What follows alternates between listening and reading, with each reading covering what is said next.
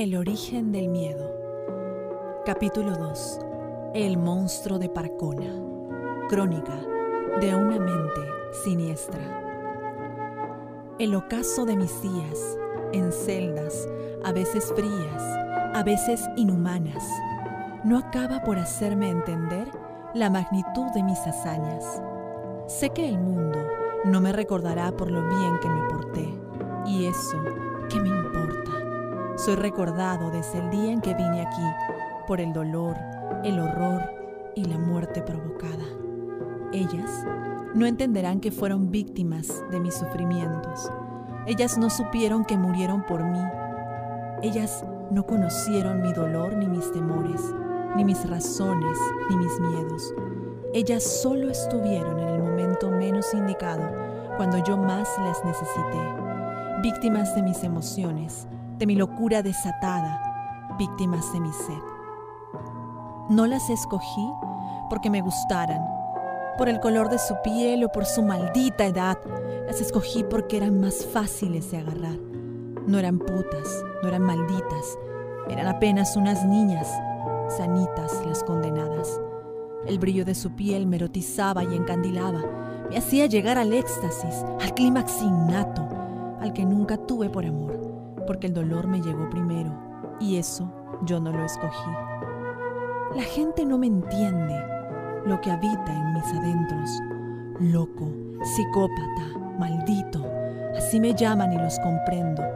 A ellos no los violaron, a ellos no los ignoraron, a ellos no los humillaron.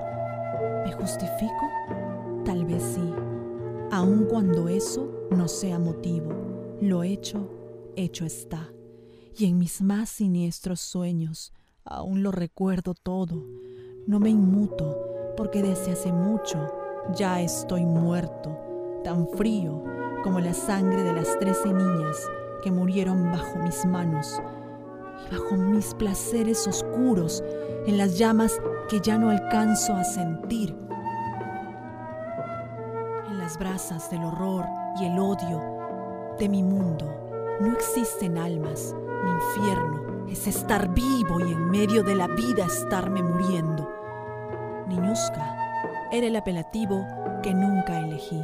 Solía trabajar callado, sin que nadie me estorbara, temeroso de mis propias opiniones, pues las burlas siempre llegaban a mis oídos. Cierto, yo no nací en cuna de oro, ni tampoco supe de Vallejo ni de Arguedas mucho menos de la guerra mundial, ni el concepto de autoestima.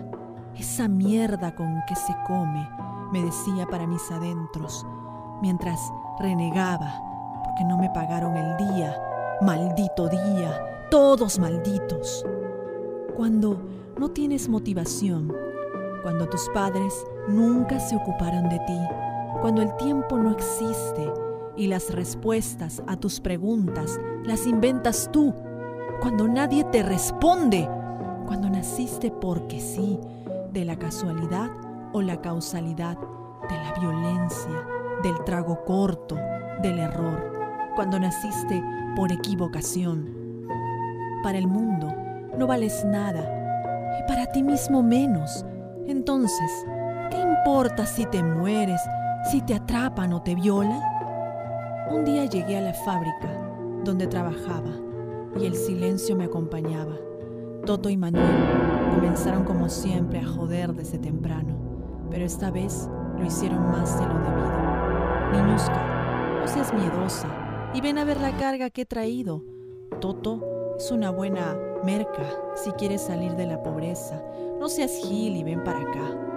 O no eres hombre, dijo a Manuel con voz siniestra provocándome. Ay, papi, no digas eso. Manuel, ¿que no ves que el niñusca es macho? ¿O no, vieja? preguntaba Toto, como habiendo ensayado el diálogo para hacer que caiga. No me jodan, basuras, dije para mis adentros. Manuel era un cholo recio, de mirada dura. El pliegue de su risa ensanchada era grotesca, sarcástica, siempre ajena de toda bondad presta para la burla y la chacota, una mierda con las personas, de noche ladrón, de esos que por el día trabajan. Padre de dos criaturas en dos mujeres, chivolas pero según él buenazas, de tez prieta, expresidiario y poseedor de dos marcas profusas en el vientre. Sus trofeos de guerra, una guerra cruenta en el pabellón B de los presos del penal de Piedras Gordas. Una noche en la que murieron dos policías y tres presos, salió en libertad. Fue su maña y su bravura. Nunca nadie le pregunta. Yo solo atino a no querer saber más. A Toto, un jovenzuelo aprendiz de piraña, hijo de la mujer de las esquinas en la avenida Arequipa, la Ruth, lo habían abandonado a su suerte. Nunca supo quién fue su padre y tuvo que buscárselas en la calle hasta que don Manuel lo recicló en la fábrica para que lo fuera bueno. Su mirada hueca nunca me inspiró confianza y pese a su contextura aparentemente débil, su mirada reflejaba el odio contenido de quien nunca llora pero guarda miserias. Subí al piso en donde estaban, una construcción a medias, apenas con ladrillos, desde donde se veía la mitad de lo que era Villa María el Triunfo. Hasta pude ver mi casa de lejitos. Me asomé a ver detrás de la puerta y lo que sentí fue un manotazo sobre mi nuca. Me sujetaron los brazos con una soga. Me dieron puñetes en la espalda y el estómago. Me apoyaron contra la mesa de madera me sacaron el pantalón y el calzoncillo de un solo tirón. Malditos granujas. Comencé a vociferar y me golpearon más. El toto chapó un fierro torcido y me abrió las piernas. Ahora estás hablando, mariquita. Ahora vas a gritar. Esos malditos me jodieron la vida. Una y otra vez me llenaron de recuerdos que estorban mi mente, la oxidan y la rematan, lacerando mi memoria penetraron mis entrañas como salvajes que nunca habían tenido mujer. Luego llegaron a los demás compañeros y se unieron todos a la burla. Traían una tira de condones. Me desgarraron tanto que la sangre corría por mis muslos con profusa marcha. A esos cojudos no les importó. Me abofetearon y me dejaron amarrado. Eran trece los desgraciados que malgastaron mi cuerpo violaron mi existencia para siempre, sin mísera piedad. Yo tampoco la tuve tiempo después. Aquella noche llegué hasta por las riberas del río Rímac. Luego que me soltaron, jadeando y horrorizado de mi propio cuerpo, estaba,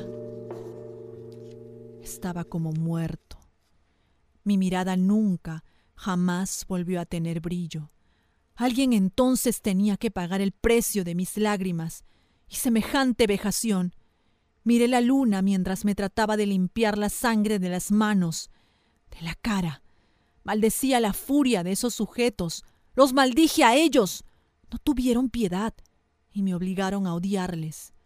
Ese día cambié para siempre. La primera fue Palmira, en junio de 1995.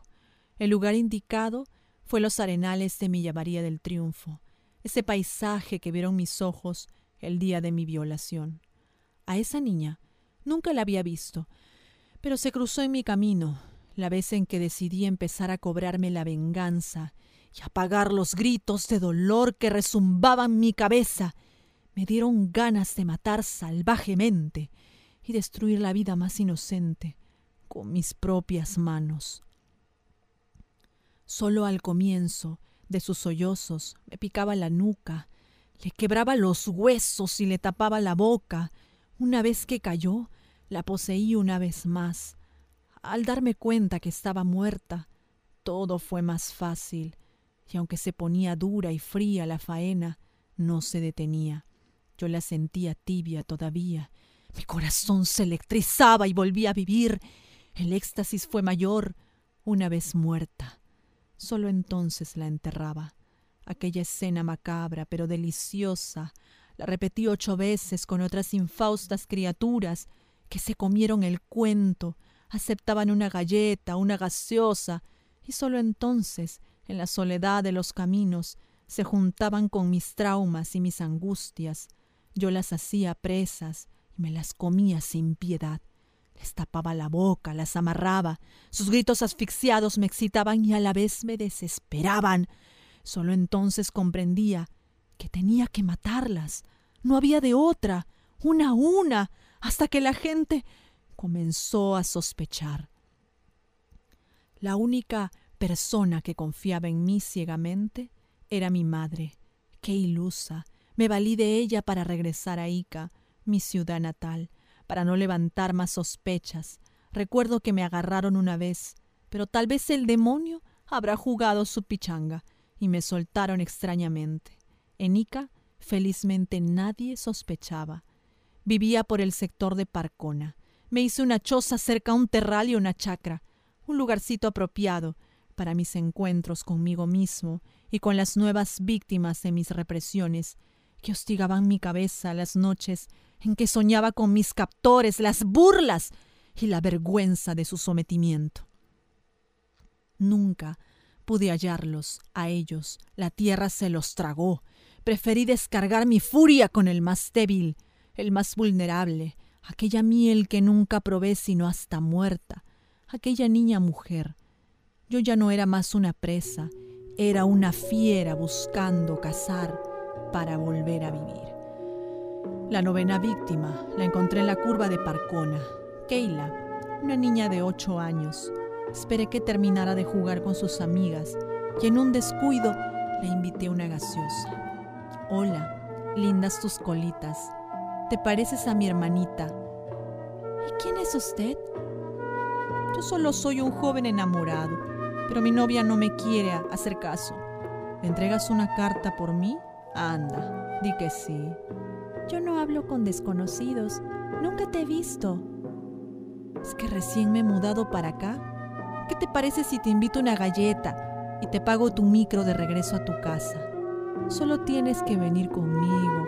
Una media horita nada más. Mmm, ya pues. La mentira sabe más rico cuando nunca la descubren y te creen en el instante. Así subimos al micro ella era otra víctima perfecta, indefensa, ajena a la maldad del mundo. El microbús nos dejó por el descampado y yo la llevé de la mano, siempre mirando que ningún curioso nos siguiera. La encerré en la cabaña y la comencé a tocar. Ella se quiso escabullir, comenzó a gritar de un cachetadón, tapé la boca. Su llanto no me dejaba penetrarla, pero a la vez me daba una energía que ya extrañaba desde mi llegada a Ica. Abusé dos veces de ella, a tanta bulla que no podía callar para irme por la tercera. Decidí matarla como a todas. No tenía escapatoria. Cogí su ropa y la arrojé a la sequía, a la chirana. Salí caminando por la pista y desde aquel 17 de julio, Parcona se había convertido en el nuevo nido de mis odios desmedidos y el abrigo de mi horror. Pero, aún con todo eso, mi hambre seguía insaciable y yo seguía caminando por los pasajes más oscuros de mis pesadillas a sueldo. La décima víctima ocurrió el 26 de julio. Caminé tantísimas veces por la misma calle para llevármela. Eran ciertamente víctimas casuales, pero esta niña de siete años parecía más asequible que las demás. No las escogía por el color de piel o la edad, sino por ser presas fáciles de mis instintos y mis convicciones. Le busqué cualquier conversación y se vino conmigo al mercado de la tinguiña. Si acaso le iba a comprar un regalo. La engañé y en el trayecto bajamos otra vez en la curva de Parcona, casi arrastrándola. La cargué cuesta abajo y llegamos a la choza. Estaba tan desesperada que la callé como pude para violarla dos veces. Sus pequeñas uñas casi me sacaron sangre de los brazos y su chillido y agudo llanto me llegaron a la coronilla. Cogí un cable de luz que estaba colgado en la choza y la ahorqué para que jamás gritara. Cuando estuvo muerta, la violé una vez más. Al final de la jornada, entendí que en cada escena, en cada escena, aumentaba mi placer y resarcía el dolor que un día me ocasionaron. Madre, ¿quién pensaba en ella? Se había marchado apenas me dejó en Ica mi suerte. Yo ya no tenía familia y mi muerte en vida no cesaría si antes se sometían más inocentes a mis odios y mis angustias. La número 11, de nombre Joana, vino a mí un 15 de agosto de 1995. Su muerte transcurrió casi tan igual como las otras. Para mí ya se había hecho costumbre violarlas, matarlas y nuevamente violarlas.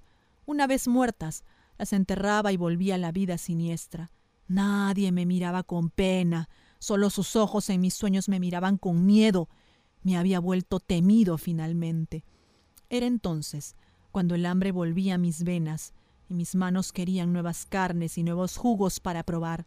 Quería morderlas, maltratarlas, hasta el cansancio. Mi odio no había terminado. Qué lejos estaba yo de mi niñez, esa etapa de la vida en que como ellas era inocente, y aun no teniendo riqueza alguna era feliz por su puñado de cancha o por un trompo entre mis manos, llevando botellas de don Remigio a la bodega para ganarme dos soles e ir a jugar play en las cabinas de la vuelta de mi casa en Villa María. Esos tiempos en que mi madre preparaba su ceviche para venderlo en el mercado, cuando las horas pasaban lentas, y yo, yo creía que de grande iba a ser como los cachacos que levantaban a los jóvenes indocumentados, y eran poderosos. Yo quería hacerlo, pero nunca tuve cómo. Esos años en que vivía sin ninguna porquería metida en la cabeza, en la que me obligaban a ir al colegio, pero me tiraba la vaca para ver la pelea de gallos y apostar una Coca-Cola a los hijos de las placeras del barrio. En esas épocas yo vivía aún pensando que la gente era buena y que uno podía llegar a hacer algo. La número 12 llegó el 16 de agosto a las 3 de la tarde. Tenía siete años. Ella no habló conmigo. Fue antes de hacerlo. La tomé del brazo fuertemente, pero logró zafarse. Fue entonces cuando la correteé por la chacra deshabitada. La cogí del cuello y le golpeé la nuca. Dejó de llorar. Al violarla sentí que ya se había muerto. Había una sierra abandonada que habían dejado unos agricultores e hice lo que nunca jamás pensé hacer, que los médicos psiquiatras califican como el clímax de mi locura, de mi enfermedad, de mi siniestra mente psicópata o sociópata. La partí como pude y la introduje en unas cajas para enterrarla, sin mucho espacio y que nadie se diera cuenta. Con ella eran doce, tres juntas en una misma fosa. Cuando me quedé solo con una parte de su cuerpo, volví a violarla. Ya estaba seca, pero la carne todavía tibia me rozaba la piel y me estremecía. En medio de mi inconsciencia, mi crueldad, me era fiel. Los ojos desorbitados, sin probar drogas, me guiaron hasta la choza y me eché a dormir. Nunca hubo un sueño después del día en que me violaron, solo pesadillas de mis desgracias y las burlas de los malditos que me trajeron la tragedia. Ellos corrían en la noche y me golpeaban. Mi boca pedía clemencia, pero nadie me escuchaba. Un día me levanté, sobresalto. Abrí la puerta y caminé dos metros fuera de la choza. En medio del pasto salió un sujeto de poncho negro y me me miró a la cara. Se marchó parecía el mismo diablo, pero al acercarme solo reía, quise tocarlo y desapareció. La número trece fue la última víctima. Trece como la cantidad de malditos que abusaron de mí. A ella la encontré en Marimón, en el cercado de Ica. Tomamos un tico plomo, y al bajar la noté nerviosa. No la miré. Observé su miedo atentamente. La sentía preocupada. Era como si supiese a dónde iba, su inocencia me hizo recordar cuando era niño. Me comía todos los cuentos, pero siempre tenía un ojo abierto. Eso al final de nada me sirvió, y vino a mi cabeza el antes de mi desgracia. ¿Qué hubiera sido de mí si algún día me enamoraba, jugaba a la casita y tenía mujer e hijos, que quizás fueran como esa niña indefensa? ¡Alto! Yo no tenía corazón y ya no tenía derecho, ya no tenía nada. La coraza regresó a mí y me recubrí la sensibilidad para mis adentros y mientras la ultrajaba recordaba el sujeto oscuro que vi en la noche. ¿Habría sido Satanás? La mocosa gritaba tanto que la asfixié y tiré su cuerpo al pozo. Cogía sus pies, tapaba su boca y las estrangulaba todas, a todas. Pero esa noche no pude más y el arrepentimiento quiso amordazarme lentamente. Dejé huellas imperceptibles, pero sabía que eso no era suficiente. Deslicé mi nerviosismo por sus sienes y comenzaron a descubrirme. No es que no dejara huellas fáciles de detectar, es que no tuvieron la capacidad para darse cuenta a tiempo, solo hasta que lo confesé todo. Conté paso a paso como lo hice con todas, y apenas terminé el relato, mi boca no supo hablar más. Había enmudecido. Al otro día mi nombre era famoso y los titulares dibujaban la sombra del horror. Entre mayo y septiembre de 1995 y 1996, 13 niñas menores de 10 años fueron violadas y asesinadas cruelmente. El salvajismo azotaba Ica y el repudio crecía mientras el llanto desbordado de las madres aumentaba. El macabro hallazgo de los cadáveres confirmaba la huella del terror. El monstruo de Parcona lo había confesado todo. Un cuadro de historias reales satisfacía el morbo de la gente y colmaba la indignación. Todos querían lincharlo, matarlo, pero no sabían que desde hace mucho tiempo ya estaba muerto y que la sombra del mal dibujaba en aquel hombre de poncho negro. Era Satanás, repleto de odio. Había tomado por asalto su cuerpo, se había robado su espíritu. Esa tarde siniestra, donde el brillo de los ojos de Nicolás se apagó, nació el deseo de venganza y el origen de todos los males. Nadie firmó ningún papel, pero en aquel momento la unión macabra de ambos seres espirituales conjuró venganza y vendió su alma. Hoy todos sabemos lo que sucedió. El arrepentimiento, sin embargo, lo tomó de repente. La debilidad de su confesión humanizó y horrorizó el caso. Él no solo era una víctima del demonio, sino un débil, con todas sus letras, porque es allí cuando la verdadera fortaleza del hombre se prueba. Salgo de la celda, en el penal Cristo Rey de Cachiche, y tras 20 años de aquellos crímenes, apago la grabadora. Lo han dejado libre y en la cárcel todos lo recuerdan. Por fin conozco su historia. En aquella época yo tenía apenas siete años, la edad de las infortunadas víctimas, y aunque no fue ninguna de ellas, fui testigo de su horror la tarde en que lo contó todo, antes de que lo pusieran en libertad.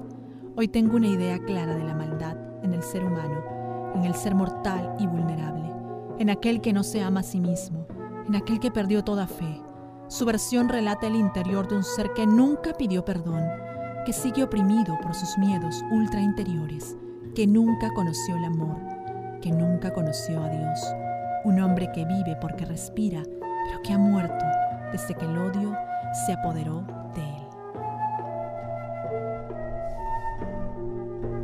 origen del miedo, de Lady Loaiza.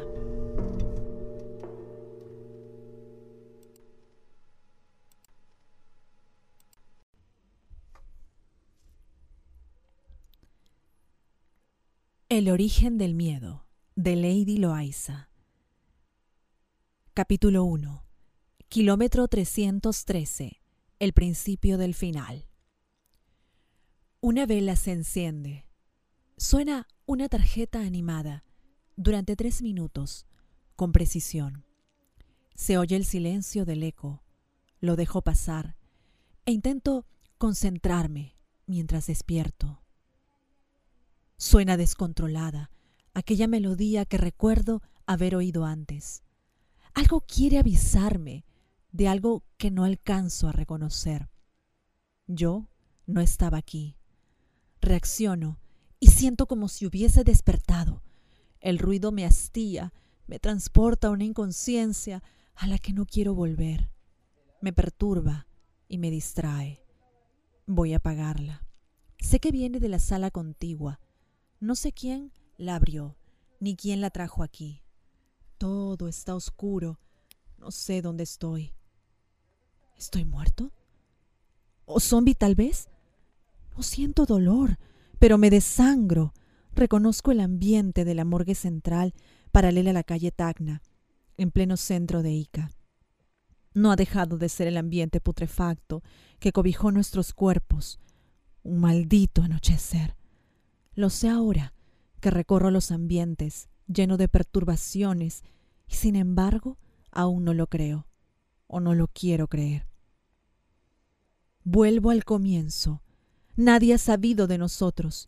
Las malas noticias siempre circulan más rápido, pero es Nochebuena y nadie trabaja. Solo se oye el rumor. Si acaso un tuit en menos de 140 caracteres describe el escenario de nuestra muerte. Choque en la carretera central, un auto contra un tráiler a las 10 y 15 de la noche.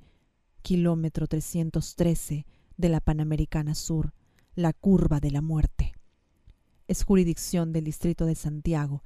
Aquel cruce fatal, maldito y ciego. Ningún testigo. Todo oscuro y ambivalente. La policía prefiere armar el expediente. Horas más tarde, el fiscal no llegó y los médicos legistas han levantado nuestros cuerpos. Es tarde, quizás de madrugada.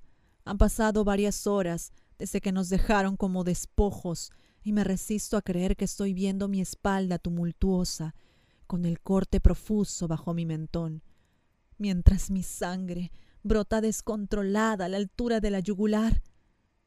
Una sábana negrosca y raída me cubre, y estoy en el casillero número 21 del armario de muertos que reposan en el tétrico piso 4 del edificio de la morgue central. Escucho pasos, pero nadie se mueve. Todos estamos muertos. Es 24 de diciembre y el mundo celebra la Navidad, pero mi agonía aumenta cada segundo con la angustia de no querer haber dejado el mundo. Me resisto, pero me encuentro en paralelo entre mi cuerpo y mi alma, gravitando en un espacio que no conozco, y recuerdo poco a poco cada detalle y tengo miedo. Nadie me habla. Soy un personaje sin lugar fijo, donde no se oye mi voz, como si no tuviese garganta, donde mi piel traspasa cualquier objeto. Los pasos se hacen más fuertes. Alguien se acerca a la puerta, entra y no me percibe se acerca mi casillero, me saca, lo coloca en una camilla maltrecha y me empieza a observar. Levanta la sábana con total naturalidad y entonces llego a identificar la música. Es Vladimir Horowitz, Beethoven, Moonlight Sonata. Deslizan una toalla mojada y termina por chorrear mi sangre. Aquella música la oí hace exactamente diez años mientras cruzaba la calle y un auto casi me embiste. Estaba el frente al cine y era el estreno de una película titulada Después de la vida. Empiezo a creer que nada es casualidad. De súbito, un escalofrío sacude mi espíritu. Aquella vez al cruzar aquella calle, cuadra ocho de la avenida San Martín, conocí a una muchacha que tenía doce años menos que yo pero era más madura, inteligente y linda. Me cautivó desde que la vi. Ella era perfecta. Su nombre me describía su personalidad, Camila, cuya naturaleza emotiva era vehemente. Según su semiología, se manifiesta en la expresión artística, las cosas del honor y las del humor. Ama el color, las proporciones y el ánimo. Alegre, así era ella. Camila y yo nos hicimos novios a la tercera cita, porque luego de aquella primera vez prosiguió una tras otra. Ella tenía una regla, y era que nadie podía acercárselo o intentar algo antes que no pasara las tres pruebas de fuego.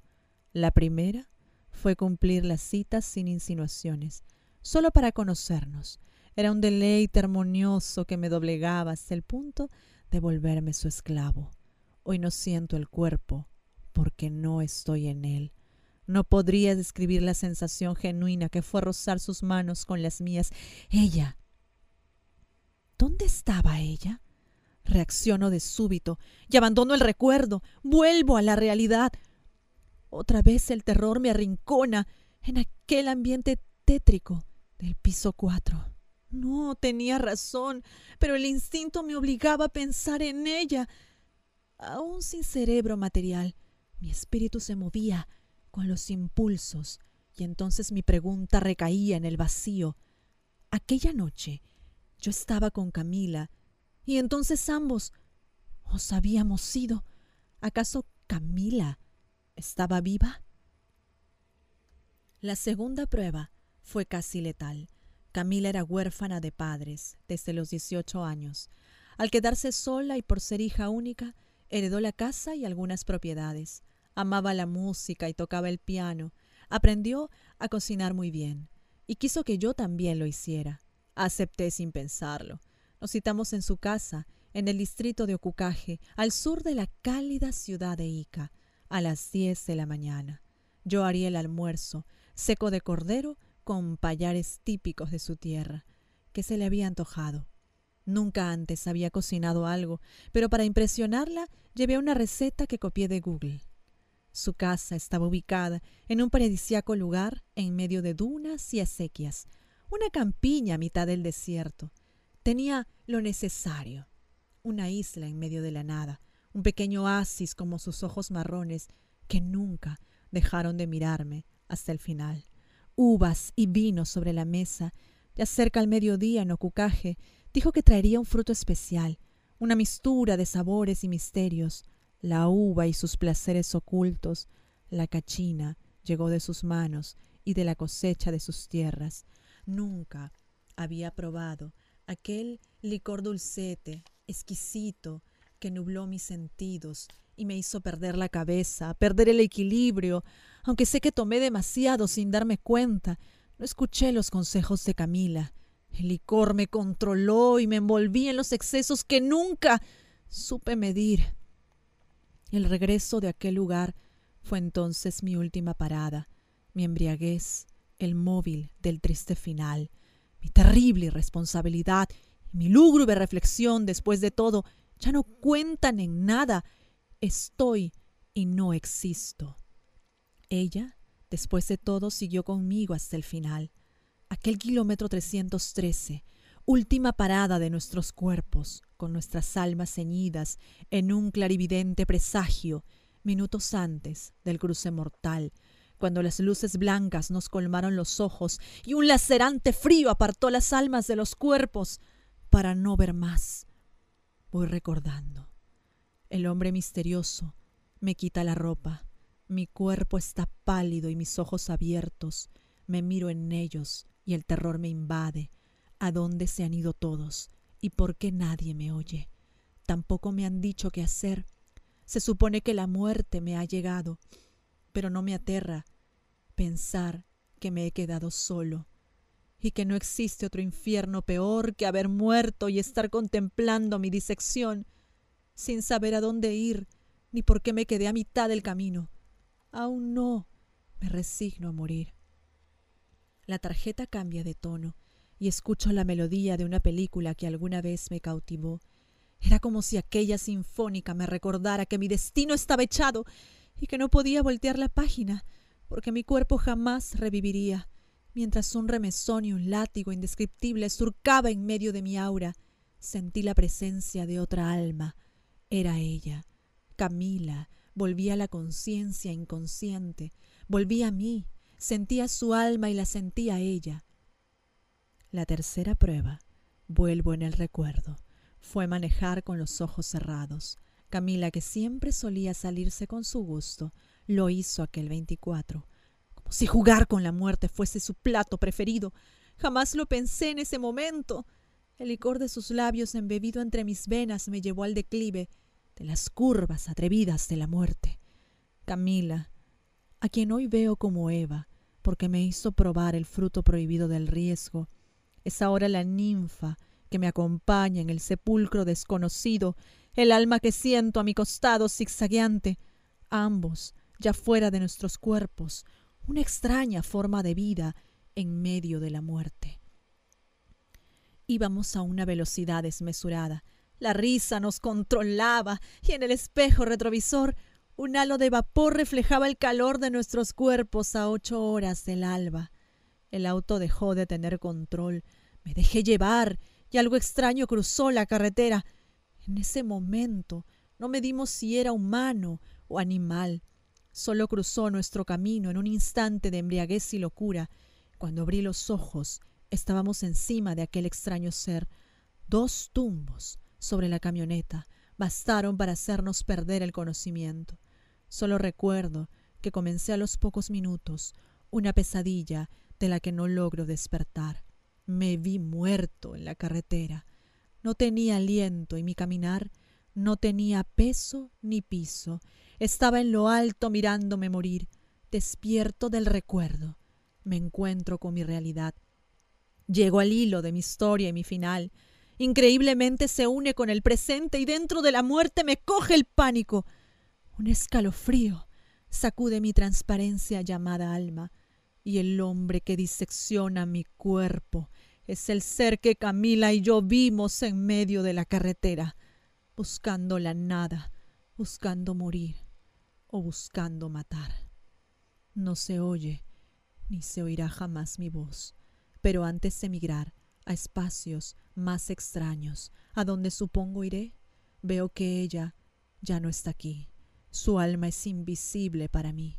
¿Acaso estamos en espacios distintos? ¿Acaso ella no murió conmigo?